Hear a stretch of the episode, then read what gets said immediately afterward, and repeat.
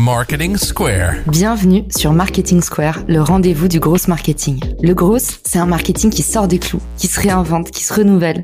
C'est aussi un mindset qui repose sur l'envie de se dépasser, de se détacher de ses opinions une bonne fois pour toutes et d'apprendre en continu. Si tu te reconnais dans cette description, que tu sois débutant ou expert, abonne-toi. Ce podcast va devenir ton meilleur allié.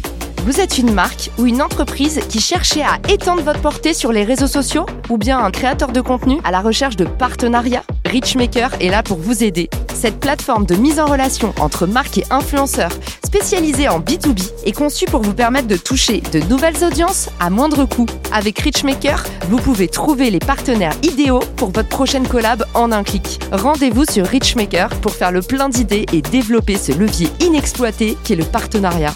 Bon épisode à tous Bonjour à tous et bienvenue dans ce nouvel épisode de Marketing Square. Vous connaissez déjà mon invité Selim Nidel-Hofer, auteur du livre Le guide du copywriting que pour beaucoup vous avez adoré. Vous l'avez plébiscité pour de nouveaux épisodes, alors on l'a réinvité. Salut Selim, bienvenue dans le podcast. Ah, salut Caroline, bonjour à tous. Je suis très content de revenir ici et puis merci beaucoup pour les recommandations. Le guide du copywriting, il se porte bien. Donc euh, viens, let's go, on s'amuse, on fait un nouvel épisode. Et aujourd'hui justement, on va parler copywriting, mais on va démêler un des principaux problèmes en amont de l'écriture, créer sa ligne éditoriale. On parle aussi parfois de stratégie éditoriale. Il y a même le terme planning qui ressort, faire un planning éditorial. Plein de mots qui font peur, qui donnent des boutons. Aujourd'hui, on est là pour dérouler les cinq étapes faciles pour créer sa ligne éditoriale en partant de zéro. Et ma première question, Célim, c'est justement à qui est-ce que ça s'adresse cette ligne éditoriale? Est-ce que c'est pas finalement un peu une discipline de zélé pour les grands groupes? Est-ce qu'on peut l'appliquer quand on est solopreneur, entrepreneur? Oui, je pense vraiment que tout le monde peut réfléchir à sa ligne éditoriale parce que effectivement les grands groupes ils ont plus de moyens. Donc ils peuvent produire davantage de contenu. Et ça c'est un peu le pain point horrible pour les solopreneurs, pour les micro-entrepreneurs, produire du contenu parce que tu dois déjà vendre ton activité, vendre ton expertise. Et à côté de ça tu dois produire du contenu que ce soit LinkedIn, TikTok, Instagram, YouTube, ton blog, ta newsletter. Donc ça fait effectivement beaucoup et c'est pour ça que de nombreux euh, micro-entrepreneurs ne savent pas d'où partir parce que tu as une montagne devant toi et tu te dis waouh, OK, une ligne éditoriale mais mais mais pourquoi je ferais ça? Est-ce qu'il vaut mieux pas tout simplement faire de la pub pour mon activité et ça m'éviterait d'avoir à créer tout ce contenu. La réalité, c'est que on est vraiment dans une démarche d'inbound marketing. On veut attirer les clients à nous et pour réussir à faire ça, une bonne ligne éditoriale, c'est ce qui va vous aider à cartonner. Cartonner et pas seulement acquérir de nouvelles audiences, les fidéliser. Qu'est-ce qui se passe si on fait pas ou pas assez bien sa ligne éditoriale? C'est que tu vas te retrouver avec des trucs vraiment qui font peur, quoi. C'est pas professionnel. La mauvaise stratégie éditoriale, c'est déjà quand tu traites pas le sujet que les lecteurs attendent. Tu vois, t'es là, tu bosses tout seul dans ton coin, tu dis tiens, j'écrirai bien sur ça aujourd'hui, et après tu vas voir que ton mail il a pas ouvert, que tu as un taux d'ouverture qui est tout pourri, tout simplement parce que tu étais dans ta tête et t'as pas répondu aux attentes des lecteurs. Ça déjà, ça peut être un vrai premier problème. Deuxième truc qui va pas, c'est une ligne éditoriale qui serait irrégulière. Tu vois, tu viens de dire euh, quelqu'un qui se serait lancé il y a un an mais qui fait bid sur bid. Et généralement, moi, ce que j'observe chez certains clients, c'est que quand ils se lancent et qu'ils voient qu'au bout de trois postes, quatre postes, ça ne prend pas, ils vont se relâcher, ils vont dire ah, laisse tomber, allez, on va passer sur une autre méthode d'acquisition. Or, on sait que pour créer une communauté, ça prend du temps et que ce qui est important, c'est vraiment la persévérance et la régularité. Donc, une mauvaise stratégie éditoriale, elle n'est pas régulière Résultat, l'algorithme, il va vous sanctionner avec un reach plus faible. Tu montres exactement l'opposé en étant à la fois sur ces deux premiers points régulière et en répondant aux questions de tes lecteurs. Donc déjà, sur les deux premiers points, on peut dire, OK, Caroline, on est sur du 100% bonne ligne édito. Le troisième point, qui fait super mal dans la mauvaise stratégie édito, c'est une stratégie édito qui n'est pas coordonnée.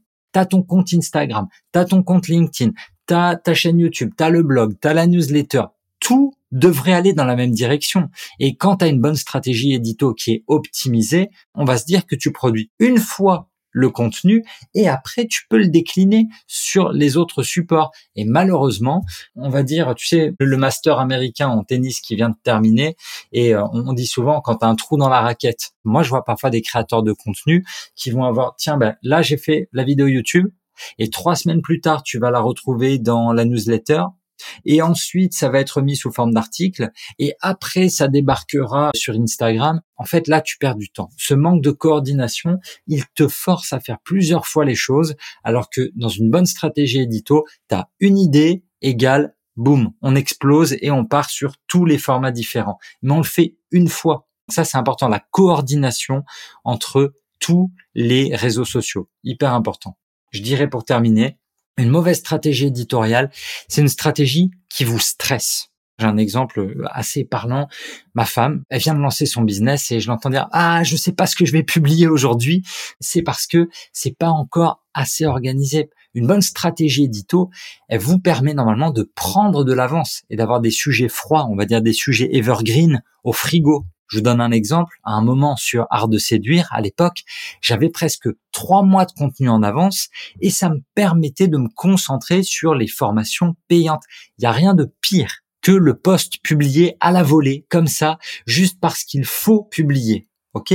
Ah, il faut publier parce que je me suis engagé à publier trois postes par semaine. Je sais pas quoi publier et on sort une bouse.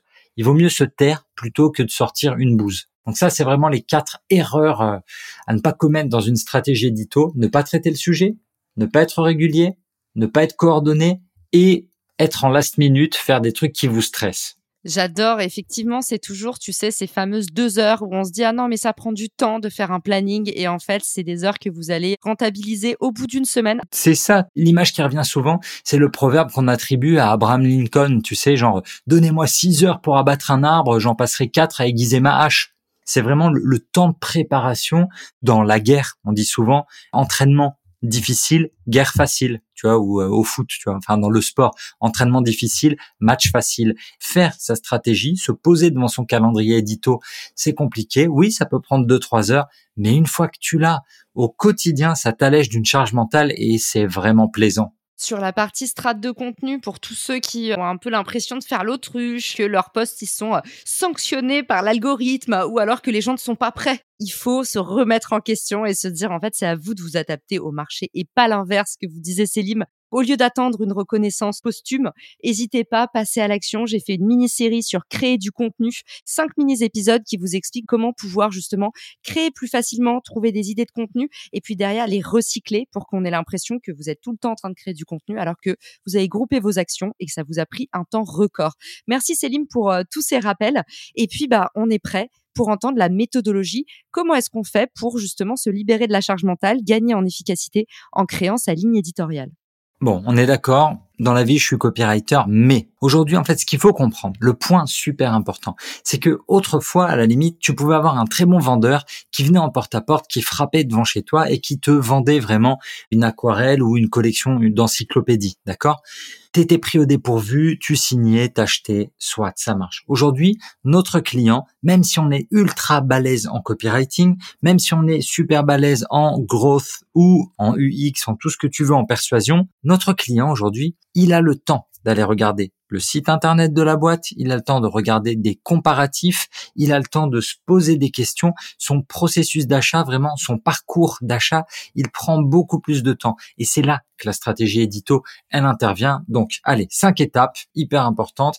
Je commence toujours par dire à mes clients, tu prends une feuille blanche, stylo papier, et je veux que tu me jettes 50 sujets. Un par semaine. Oui, il y a 52 semaines, mais je leur dis, si t'as pas 50 sujets, là, deux têtes qui te viennent tout de suite, t'es pas prêt. Regarde les magazines féminins. Ça fait 60 ans qu'ils tournent en boucle sur les mêmes sujets. Pourtant, tout le monde continue d'acheter. Ça veut dire que il faut être vraiment des experts dans votre domaine. Donc 50 sujets, c'est hyper important Étape 1. Vous répondez aux questions de vos clients. Ça fait toujours de très très bons articles. Soit vous discutez avec vos clients, soit vous allez chercher les mots-clés sur SEMrush, sur euh, Ahref, sur Quora ou avec les hashtags sur Instagram, d'accord? Mais le premier pilier d'une bonne stratégie de contenu, ça va être de répondre aux questions que se posent vos clients. La deuxième étape, ça va être par exemple de vous dire, allez hop, tous les mois, je publie mes réflexions sur l'état du marché, sur les nouveautés.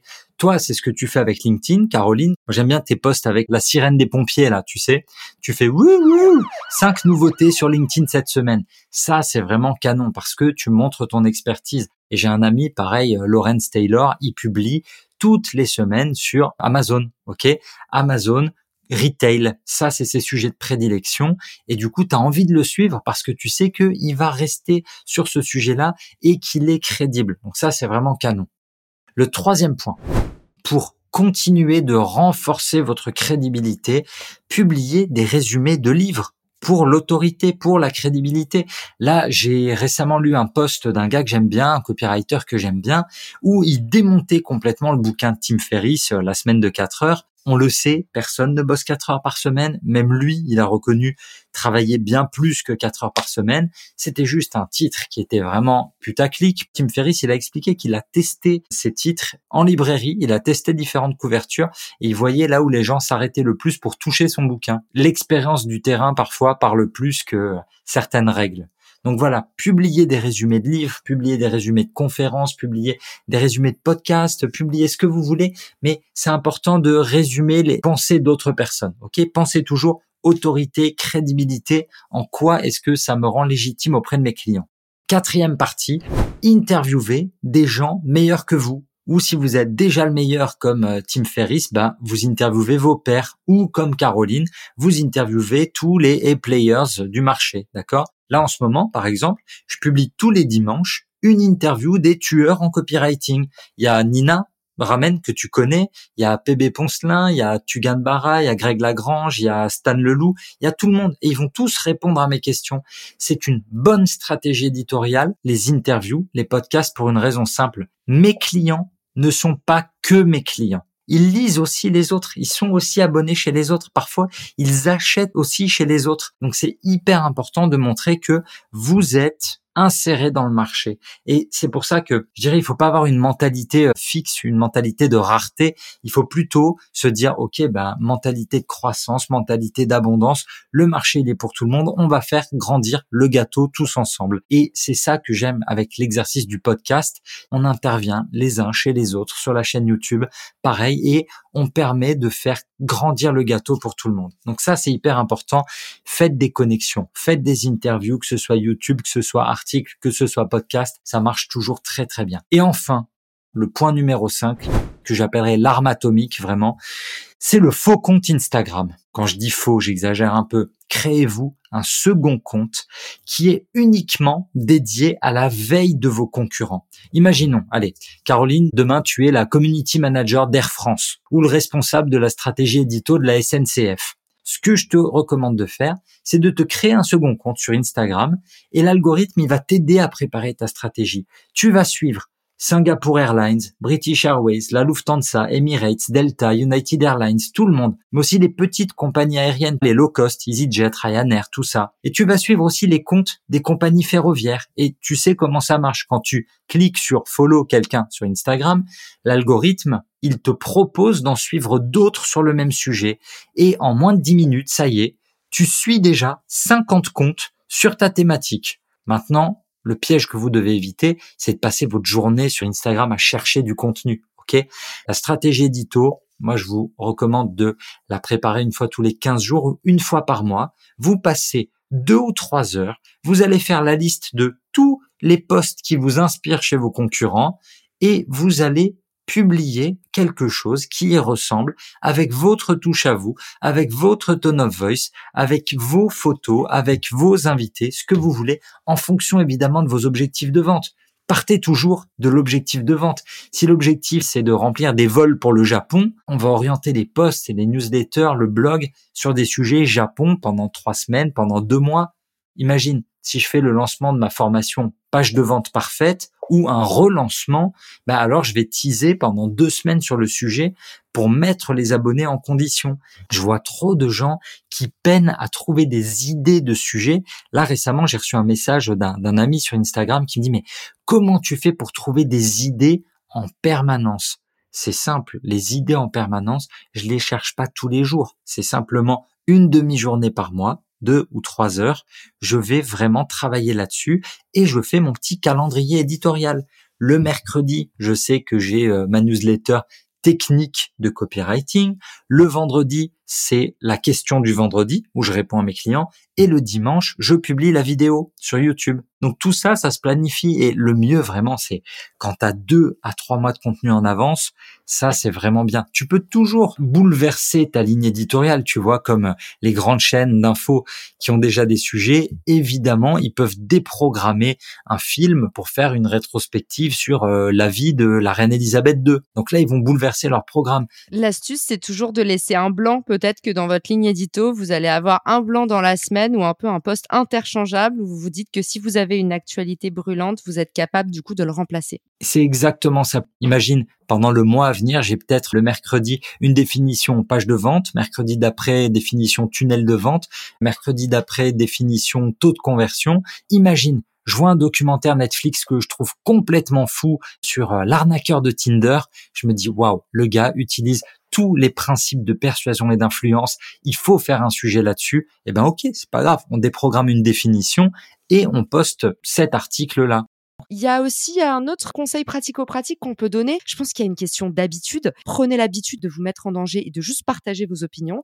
Et deux, ne laissez pas vos idées s'envoler. On a tous l'impression qu'en fait, la bonne idée qu'on vient d'avoir, on va y repenser dans trois heures. En fait, les idées s'envolent très très vite. Donc, vous prenez vos notes, vous notez immédiatement, même si ça vous semble nul, mais comme ça, vous avez un recueil, un peu une boîte à idées. Quand je vois passer un poste intéressant, quand je vois passer une ressource qui me plaît, paf, je fais un screenshot et je le mets dans la boîte à idées et ça va nourrir ma créativité le jour où je suis à sec. Vous réouvrez cette boîte-là et vous allez trouver des choses. Moi, je prends beaucoup de screens sur mon téléphone. Une fois par mois, je fais le ménage. Tu vois, je prends, ah tiens, oui, ça c'était pour euh, tester sur des Facebook Ads. Ah tiens, ça c'était plutôt un sujet de newsletter, etc. Mais vraiment, ouais, grand adepte de, des captures d'écran et des photos parfois que je fais dans la rue quand je vois des campagnes qui m'inspirent. Merci Céline pour tout ce que tu nous as partagé. Je fais un récapitulatif parce que comme d'habitude, tu nous as fait euh, la masterclass en 15 minutes top chrono. Tu nous as dit étape numéro un, on répond aux questions de ses clients. Pour ça, tu nous as donné euh, des petits outils. J'en rajoute d'autres. Vous avez des sites comme BuzzSumo. Vous avez vos feeds sur les réseaux sociaux. On en a parlé. Vous avez les questions sur Google, les questions corollaires quand vous tapez vos thématiques. Vous allez voir des questions apparaître. Ah, bah, ce sont les questions que le plus de gens se posent en rapport à cette thématique. Donc, forcément, si vous les couvrez, vous avez de grandes chances, comme dit Célim, de combler un trou dans la raquette. Également, n'hésitez pas à faire de l'audit auprès de votre propre communauté. Demandez l'avis aux gens. Quel est le prochain sujet qu'ils ont envie de couvrir? Quelle est la question business qu'ils se posent en ce moment? À chaque fois que quelqu'un m'envoie un petit merci pour mon podcast, j'en profite pour dire, voilà, est-ce qu'en ce moment, il y a une problématique business qui t'intéresserait, que tu aimerais couvrir? Donc, vous pouvez être dans la démarche proactive d'aller vers vos audiences, de fidéliser, tout en trouvant des nouveaux sujets, des sujets d'actualité qui intéressent votre cible. Donc voilà, répondre aux questions de ses clients, encore une fois, c'est pas seulement de l'audit, c'est aussi faire la démarche proactive d'aller en fait leur donner la parole sur les réseaux sociaux ou en messagerie privée. Deuxième étape, tu nous as dit l'état du marché, faire de la veille. Et ça, j'ai adoré ce conseil parce que tout doit commencer par l'audit, justement, prendre le pouls et aussi ce qui fonctionne le mieux quand on veut faire de l'éditorial. On le sait, les plus gros succès souvent, c'est du news jacking. C'est-à-dire que quand Célim vous dit prévoyez trois mois à l'avance, c'est prenez de la marge pour atténuer votre charge mentale. À côté de ça, vous devez vous permettre de vous adapter, en fait, à la saisonnalité de votre prospect. Donc, quand vous écrivez, prenez toujours en compte que si vous êtes en train de prévoir votre ligne édito pour décembre, eh ben, il y a les fêtes de Noël. Si vous êtes autour de novembre, il y a Black Friday et Thanksgiving. Autrement dit, même si vous faites un planning, collé à la saisonnalité, à l'actualité brûlante de cette période. L'autre astuce, on vous l'a donné, c'est vraiment d'essayer de laisser soit des petits blancs, soit des petits posts interchangeables qui vous permettent de réagir si jamais il y a des grosses news dans le secteur et rester proactif. Troisième étape, le résumé de livre. Là, tu as tout dit, Célim. J'ai adoré. D'ailleurs, moi-même, j'ai commencé à le faire dans le podcast. Le book club, en fait, présenter d'autres auteurs qui nous intéressent et en même temps proposer un condensé d'informations parce que la tendance va quand même au contenu court, pas au contenu inconsistant, mais au contenu court. Quatrième chose, les interviews. Et là, tu nous dis, évidemment, ça m'a beaucoup parlé, rapprochez-vous de votre écosystème. Et j'adore ce que tu dis et je voudrais vraiment te rendre hommage là-dessus. Il y a peu de créateurs qui pensent comme toi. Moi, j'entends encore euh, dans des conversations à deux des personnes qui me disent, bah non, j'ai pas envie d'aller commenter son poste parce que je vais lui apporter des clients, de la lumière et en fait, il fait quelque chose qui est concurrent à moi. Pareil chez les podcasteurs, il y en a plein qui n'invitent pas d'autres podcasteurs Et c'est dommage parce que je suis d'accord avec toi et c'est la théorie du champ unifié aujourd'hui. Quand tu ouvres un marché, quand tu fais la promotion de ta discipline, même si tu vas encourager ton concurrent, peut-être que tu vas lui rapporter deux clients, mais lui, il va aussi t'en rapporter parce que tu te rends visible quand tu repartages des choses sur lui. Donc c'est vraiment un schéma à double entrée. Au-delà de ça, je pense qu'il y a vraiment là-dessus une question de confiance en soi, de vas-y, je suis au-delà de ça, tu vois, je suis au-delà des, des, petits jeux de je vais défendre mon précaré. Vas-y, laisse tomber, fais grandir le gâteau, fais des passes, regarde un peu, Neymar, Mbappé, tous les deux, ils veulent le ballon d'or. T'as Messi qui est juste à côté d'eux. Ils font quoi? Eh ben, ils se font briller tous les deux. même s'ils se détestent, ils se font briller tous les deux parce que c'est pour le bien de l'équipe. Et une fois que tu arrives à réfléchir à ce niveau-là en te disant, bon, en fait, je crois que je peux faire encore mieux avec l'appui des autres, même de mes concurrents. Là, je pense que tu accèdes à un niveau de conscience supérieur et à une jauge de bonheur plus élevée aussi parce que quand on regarde moins les autres, eh ben on n'est plus euh, raccord avec soi-même et on arrête de se comparer. Dernière étape, justement, tu nous as dit l'arme atomique. Allez regarder la concurrence. C'est quand même important de rester euh, connecté avec ce qui se fait, ce qui fonctionne ou pas chez les autres.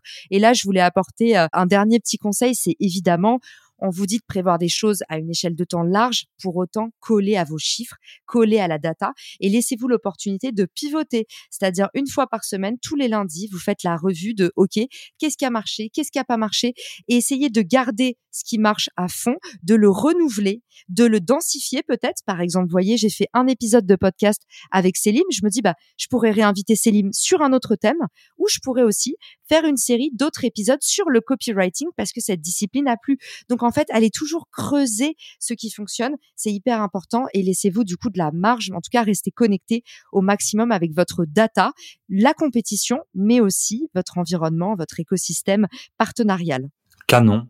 Quelle synthèse la boucle est bouclée. Merci Célim, c'était facile de synthétiser quand il y a autant de structures. Où est-ce qu'on peut te retrouver et te contacter, t'envoyer des mots d'amour, des remerciements ou des questions?